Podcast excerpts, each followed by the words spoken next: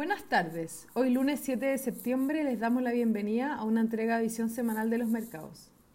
Los mercados globales mostraron rendimientos negativos en mercados desarrollados, arrastrados por la caída en Estados Unidos, UK y Asia desarrollado.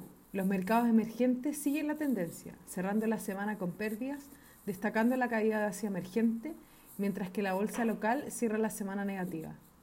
Lo anterior se dio en una semana marcada por el sell-off que sufrieron los mercados, luego de los máximos registrados en las bolsas en Estados Unidos el día miércoles, arrastrado por el sector tecnológico, llevando al Nasdaq a su mayor caída desde marzo. En el ámbito local, Hacienda anunció la venta de dólares para septiembre, estableciéndose un límite de 2.500 millones de dólares durante el mes, con un máximo de 250 millones de dólares diarios. El fisco liquidó 1.214 millones de dólares en la semana, un 81% más de lo vendido la semana anterior, alcanzando un total de 964 millones de dólares durante septiembre.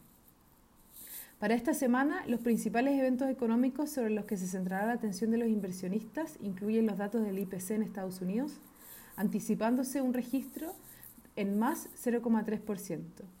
Del mismo modo, a nivel local se espera la publicación del IPC de agosto, estimándose un más 0,1%, registro en línea con el mes anterior.